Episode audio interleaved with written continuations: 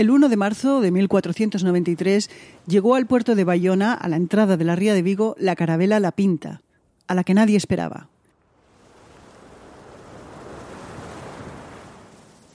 Después de atracar, bajaron a tierra agotados oficiales, marineros y grumetes capitaneados por Martín Alonso Pinzón. Y también desembarcaron tres hombres físicamente diferentes al resto, con otro tono de piel y unos cabellos increíblemente lisos. Entre ellos hablaban un idioma ininteligible para los lugareños. Llamaron poderosamente la atención. Y sin ellos saberlo, estos tres hombres, de los que desconocemos sus nombres, protagonizaron el hito histórico de ser los primeros americanos en pisar Europa.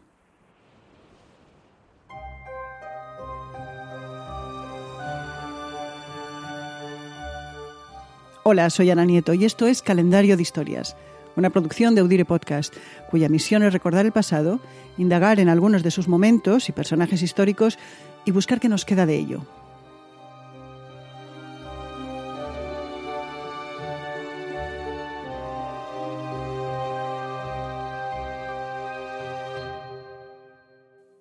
La aventura había comenzado siete meses antes, el 3 de agosto de 1492 para ser exactos. Ese día, bajo el mando del almirante Cristóbal Colón, las carabelas Santa María, La Pinta y La Niña salieron del puerto de Palos, en lo que hoy es Huelva, hacia el oeste, en búsqueda de una nueva ruta que les llevara a Asia, atravesando el Atlántico. Y ya sabemos la historia. A Asia no llegaron, pero cambiaron la historia de la humanidad al toparse inesperadamente con un nuevo mundo. Y en ese viaje la Pinta tuvo un protagonismo estelar.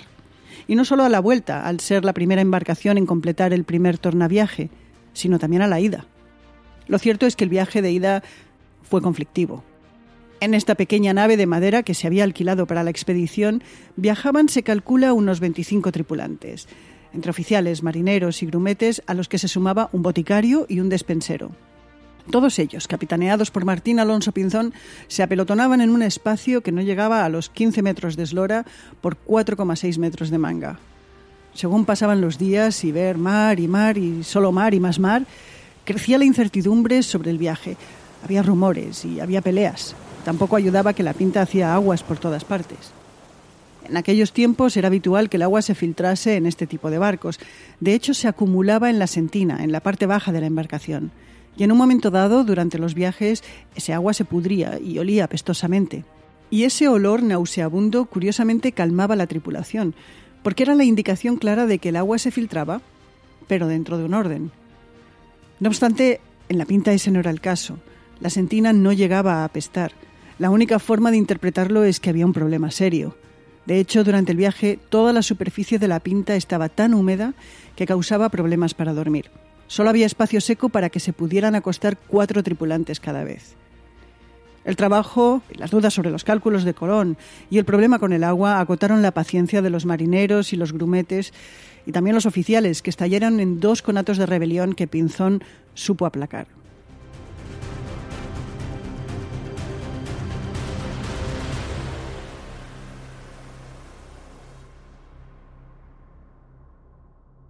Pero no todo era malo a bordo de la Pinta. Era, en palabras de Colón, una carabela muy velera. Llevaba sendas velas cuadradas en los palos mayor y trinquete y una triangular en la mesana. Y era, con diferencia, la más rápida de las tres naves, pudiendo llegar a alcanzar 15 millas de las de aquella época por hora, o lo que es lo mismo, 12 millas náuticas actuales. Por esta ventaja, la Pinta encabezaba la flotilla.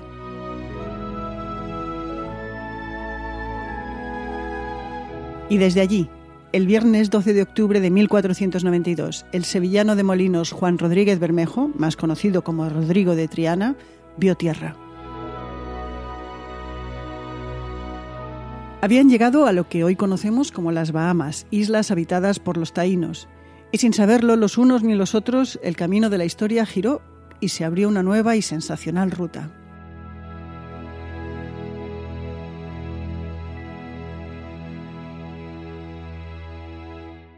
A partir de ahí, la Santa María, la Pinta y la Niña continuaron explorando y encontrando otras islas, entre ellas Cuba y la Española, conformada hoy por la República Dominicana y Haití. Precisamente frente a las costas de Haití encalló la Santa María y ya no se pudo recuperar. Este accidente obligó a que parte de la tripulación tuviera que quedarse en tierras americanas y que el viaje de regreso, ya a comienzos de 1493, se hiciera solo en dos carabelas, la niña, en la que viajaba Colón, y la Pinta, bajo el mando de Pinzón.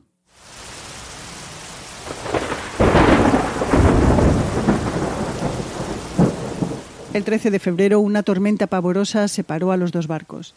La niña se refugió durante una semana en las Azores para encontrar, al reanudar la navegación, con otra terrible tormenta.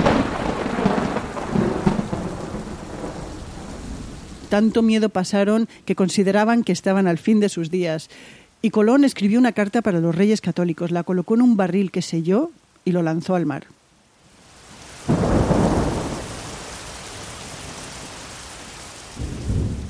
Finalmente consiguieron llegar a la ciudad portuguesa de Cascais en la desembocadura del Tajo el 4 de marzo.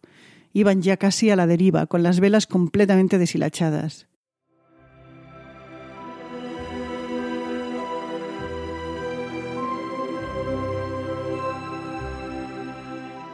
Ya para entonces, aunque Colón no lo sabía, la Pinta había llegado a Bayona tres días antes. Y esa villa fue la primera en Europa en conocer el tabaco y el algodón, y también el maíz americano y el maguey, y la yuca y el ají y la batata, porque todo eso vino a bordo de la pinta. También una iguana. Pero lo que realmente fascinó a los habitantes de la villa fue un guacamayo. La belleza del plumaje los deslumbró.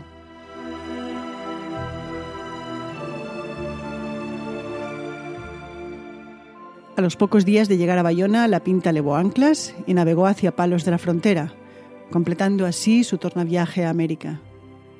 Llegó el 15 de marzo, exactamente el mismo día que llegaba la niña, procedente de Portugal y con Colón a bordo.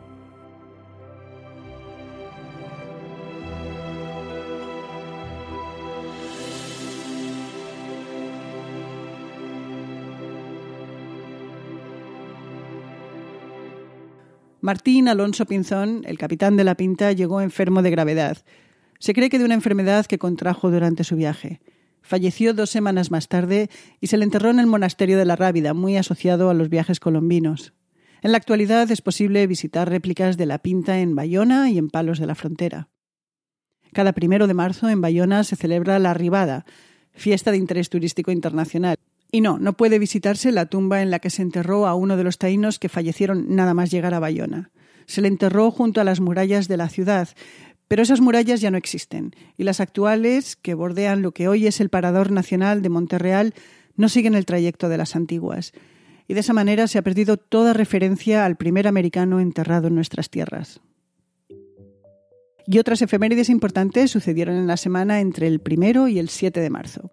Pero destacamos una, la creación en España del Documento Nacional de Identidad, conocido popularmente como DNI o simplemente como el Carnet. Ocurrió el 2 de marzo de 1944, aunque el primero se expidió en 1951, concretamente en Zaragoza. El orden que se siguió para expedir los carnés fue el siguiente. Primero a los presos y a los ciudadanos en libertad vigilada.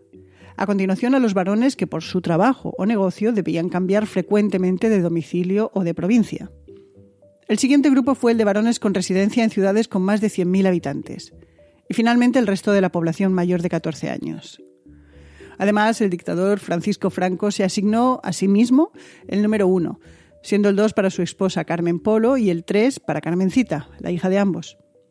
Los números entre el 4 y el 9, ambos inclusive, no han sido nunca asignados. Los números entre el 10 y el 99 han sido asignados a la familia real, correspondiendo el 10 al rey emérito, el 11 a la reina Sofía y el 15 al rey Felipe VI. El número 13, por superstición, no se ha asignado a nadie, aunque por orden de nacimiento le hubiera correspondido a la infanta Cristina, quien tiene el 14. La reina Leticia conserva el que tenía cuando estaba soltera. El carnet, que es personal e intransferible, siempre tuvo ocho dígitos. Ahora, además, tiene una letra. Y en 1493, el año en el que se completó el primer tornaviaje, Colón partió de nuevo en su segundo viaje hacia América. Salió del puerto de Cádiz el 25 de septiembre. Con la nueva flotilla, marineros europeos llegaron por primera vez a Jamaica y Puerto Rico. Cuando Colón llegó a Fuerte Navidad, donde había dejado a 39 miembros del primer viaje, después de que la Santa María encallase, se encontró que todos habían sido ejecutados y el fuerte incendiado. El comportamiento abusivo de los españoles había provocado una revuelta de la población nativa. Terminamos el programa de hoy con un extracto del diario de a bordo de Cristóbal Colón, donde se refiere a los indígenas que se encuentran en la isla de Guanajaní el 12 de octubre de 1492. Y creo que ligeramente se harían cristianos, que me pareció que ninguna secta tenían. Yo, placiendo a nuestro Señor, llevaré de aquí al tiempo de mi partida seis a vuestras altezas para que aprendan a hablar.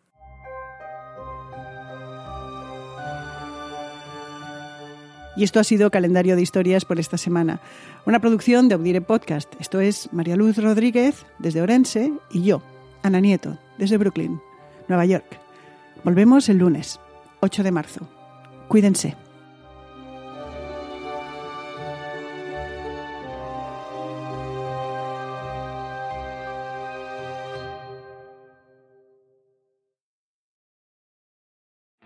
Start your car buying journey today at Woodhouse Ford and experience the difference. Our team is ready to help you get the job done with our full lineup of all new 2022 trucks. The 2022 F 150, Ranger, and Maverick are built tough and ready to tackle whatever lies ahead.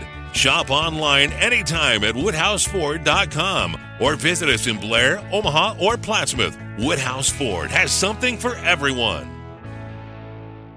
Si eres un fiel fanático y quieres estar al tanto de tu equipo, Contour TV de Cox es para ti. Sigue toda la acción cuando quieras y donde quiera que estés con la app de Contour.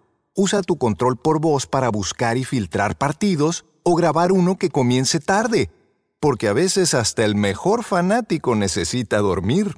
Conoce más en cox.com diagonal deportes. Some people say the metaverse will only be virtual. But one day, in the metaverse, doctors will practice high risk surgeries hundreds of times before they operate on real patients. And students will be transported to ancient Rome and Saturn's rings, improving health outcomes, learning, and more. The metaverse may be virtual, but the impact will be real. Learn more about what Meta is building for the metaverse at meta.com slash metaverse impact. Este 4 de julio. You're where you belong. Make us proud. Apúrate. Let's go. Y vive una de las mejores películas jamás hecha. Having any fun yet? Tom Cruise, Top Gun Maverick, clasificada PG-13.